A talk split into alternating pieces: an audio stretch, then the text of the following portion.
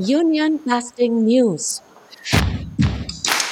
Arbeitsunrecht in Deutschland mit Jessica Reisner. Niedersachsen. Auch 2023 hat sich an den Arbeitsbedingungen von Erntearbeiterinnen und Erntearbeitern kaum etwas geändert. Der Zoll hat im ersten Halbjahr des Jahres beispielsweise in Niedersachsen 41 landwirtschaftliche Betriebe kontrolliert und auch genauso viele Strafverfahren eingeleitet, was natürlich nicht heißt, dass es in jedem Betrieb Auffälligkeiten gab. Es können selbstverständlich auch mehrere Verfahren gegen ein einzelnes Unternehmen eingeleitet worden sein. Die Zahlen gehen auf eine Antwort des Bundesfinanzministeriums auf eine Anfrage des linken Bundestagsabgeordneten Viktor Perli zurück. Der NDR berichtete dazu.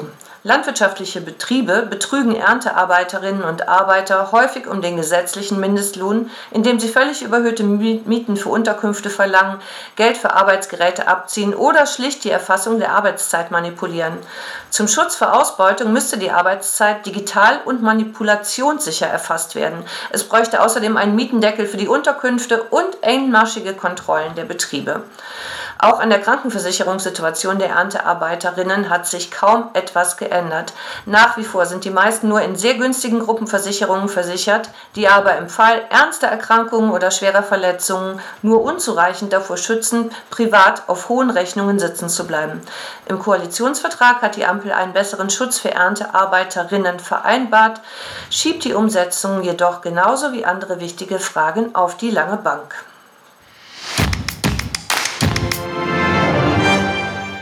Deutschland Tausende Zollbeamte führten im Oktober 2023 eine Razzia in der Branche der Kurier-, Express- und Paketdienste durch. Zum Teil eröffneten sie noch vor Ort Strafverfahren. Das berichtet der Spiegel. Im Fokus standen Schwarzarbeit und illegale Beschäftigung. Im Ergebnis gab es in 60 Fällen noch vor Ort Strafverfahren, etwa wegen Vorenthaltens von Sozialversicherungsbeiträgen, so die Generalzolldirektion in Bonn. Hinzu kamen 95 Verfahren wegen Ordnungswidrigkeiten. In fast fast 2000 Fällen ergaben sich den Angaben zufolge erste Hinweise, die weitere Prüfungen durch die Finanzkontrolle Schwarzarbeit erfordern. Bei umfangreichen Nachprüfungen werden die erhobenen Daten mit der Lohn- und Finanzbuchhaltung der Unternehmen und weiteren Unterlagen abgeglichen. 3100 Beamte waren im Einsatz, die rund 9600 Personen zu ihren Beschäftigungsverhältnissen befragten. In der Branche wird extrem viel mit Subunternehmen gearbeitet, die zum Teil haarsträubende Arbeitsbedingungen bieten. Viele machen sich die Unkenntnis deutscher Rechtsgeflogenheiten sowie Sprachunsicherheiten von Arbeiterinnen mit Migrationshintergrund zunutze, beuten sie möglicherweise sogar auf Grundlage des fehlenden sicheren Aufenthaltsstatus aus. Die Gewerkschaft Verdi fordert ein Verbot des Subunternehmertums in dieser Branche. Das wäre sicherlich tatsächlich das wirksamste Instrument gegen die grassierende Unternehmerkriminalität im Bereich der Kurier-, Express- und Paketbranche. Statt Subunternehmen fordert Verdi auf Grundlage eines eigens zum Thema in Auftrag gegebenen Gutachtens ein Direktanstellungsgebot. Eine absolut unterstützenswerte Forderung. Köln. Das Management des Kölner Pressemonopolisten Dumont verwies am 4.10.2023 200 Angestellte der hauseigenen Druckerei ohne jede Vorwarnung des Geländes. Die Verantwortlichen hatten die Druckereiangestellten in der Frühschicht zu einer Betriebsversammlung zusammengerufen, um dort den ahnungslosen Kolleginnen und Kollegen mitzuteilen, dass sie ab sofort freigestellt sind.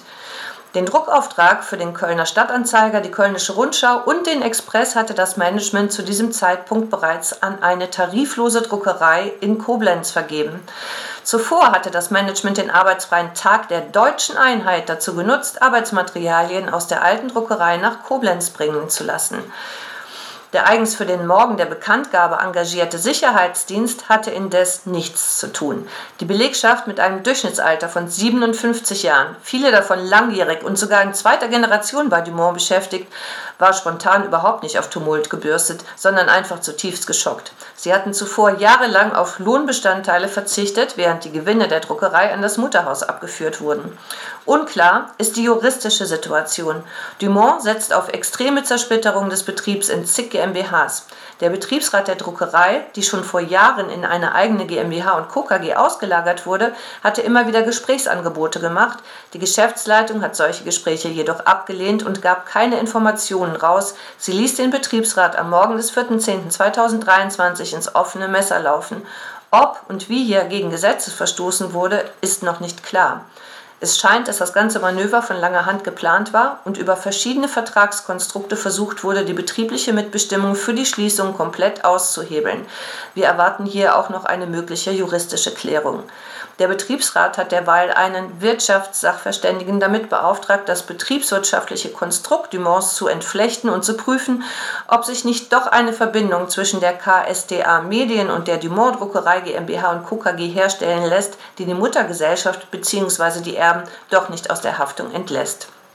Für uns steht allerdings jetzt schon fest, Fälle, in denen sich eine Erbengemeinschaft oder ein Unternehmer durch Lohnverzicht von Angestellten bereichert, um sie anschließend in die Arbeitslosigkeit zu schicken, sind nicht hinnehmbar. Verantwortlich sind hier unter anderem Isabelle Neven-Dumont, Christian Dumont-Schütte, Thomas Schulz-Homberg, CEO der Kölner Stadtanzeiger Medien und Christoph Bauer, Beiratsvorsitzender der Kölner Stadtanzeiger Medien und CEO von Dumont. In den Verhandlungen mit dem Betriebsrat traten am 12.10.2023 als Vertreter Dumonts die Anwälte Maximilian Schmidt und Leonie Pfeuffer von der Wirtschaftskanzlei Sei sowie Joachim Meinhold, ehemals Saarbrücker Zeitung auf.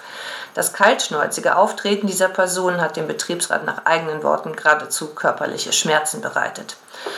Damit Arbeits- und Mitbestimmungsrechte nicht mehr durch Auslagerung, wahllose, zigfache Gründungen von Töchtern und GmbHs unterlaufen werden können, brauchen wir zwei Dinge. Erstens Mitbestimmung bei betrieblichen Entscheidungen, zweitens eine umfassende Generalunternehmerhaftung. Vielleicht würde auch ein Direktanstellungsgebot helfen, wie es Verdi für die Kurier-, Express- und Paketbranche fordert. Für Dienstag, den 24.10.2023 ist ab 16 Uhr erneut ein großer Protest am Verlagshaus Amsterdamer Straße 192 in Köln geplant.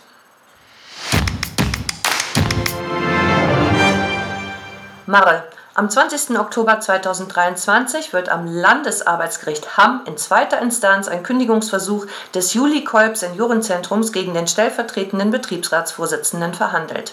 Fast 30 Jahre ist der 54-jährige Altenpfleger schon im Konzern AWO Bezirk Westliches Westfalen e.V. tätig. Derzeit ist er stellvertretender Betriebsratsvorsitzender.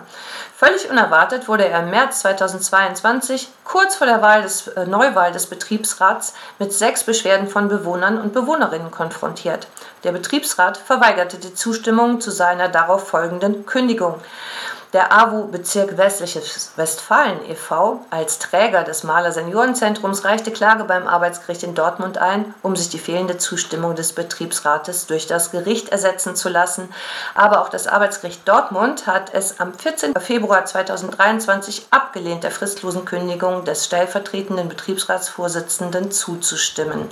Die öffentliche Verhandlung findet am Freitag, dem 20. Oktober 2023, 11 Uhr am Landesarbeitsgericht Hamm im Saal 3, Markerallee 94 statt. Zuletzt war für uns die AWO Pflege Schleswig-Holstein G GmbH auffällig geworden. Unter Zuhilfenahme der Ausgliederung des Pflegebereichs in eine eigene gemeinnützige GmbH sollten Beschäftigte aus der gemeinsamen Vertretung für alle Beschäftigten herausgebrochen werden.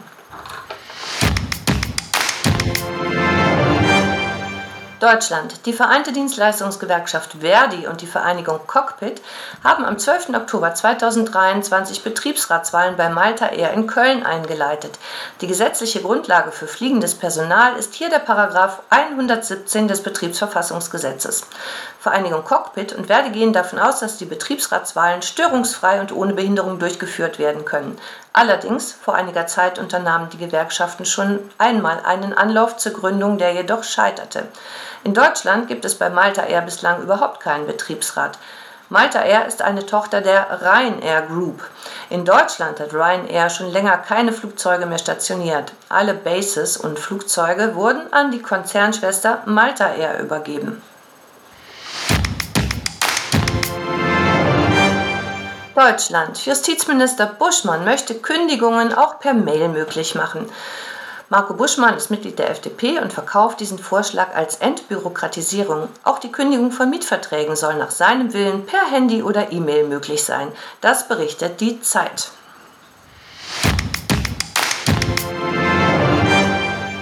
Deutschland. Die GDL warnt schon jetzt vor möglichen Streiks im Rahmen der nächsten Tarifrunde. Tarifverhandlungen sind normalerweise nicht unser Geschäft. Im Fall der GDL und möglicher Streiks bei der Bahn aber doch, weil hier immer wieder mit besonderer Härte auf die Gewerkschaft eingeprügelt wird. Und das aus purem Opportunismus, wie zum Beispiel bei der Heute-Show, wo man schon diese Woche beliebte Witze zu machen über mögliche Streiks zur Weihnachtszeit. Wir finden es nicht lustig, weil gerade zu GDL-Streiks immer wieder ein Verbot von Streiks in der öffentlichen Daseinsvorsorge aus dem Hut gezaubert wird. Meist aus der immer gleichen Ecke von Unternehmerverbänden und ihnen nahestehenden Parteien. Warum sollte man sich mit diesen Leuten gemein machen? Grundlage dieser Aggression ist unseres Erachtens, dass die GDL Forderungen stellt, die sich gewaschen haben und dass sie eine starke Durchsetzungskraft hat. Das scheint bei vielen missgünstige Gefühle bis hin zu blankem Neid auszulösen. Zu den Kernforderungen der GDL gehören dieses Mal eine allgemeine Entgelterhöhung von 555 Euro, eine Erhöhung der Zulagen für Schichtarbeit um 25 Prozent sowie die Senkung der wöchentlichen Arbeitszeit von 38 auf 35 Stunden für Schichtarbeiter ohne anteilige Lohnabsenkungen. Wir freuen uns in diesem Sinne ganz besonders auf die nächste Sendung am 1.11.2023, bei der wir den GDL-Vorsitzenden Klaus Weselski zu Gast haben werden. Union Busting News. Arbeitsunrecht in Deutschland.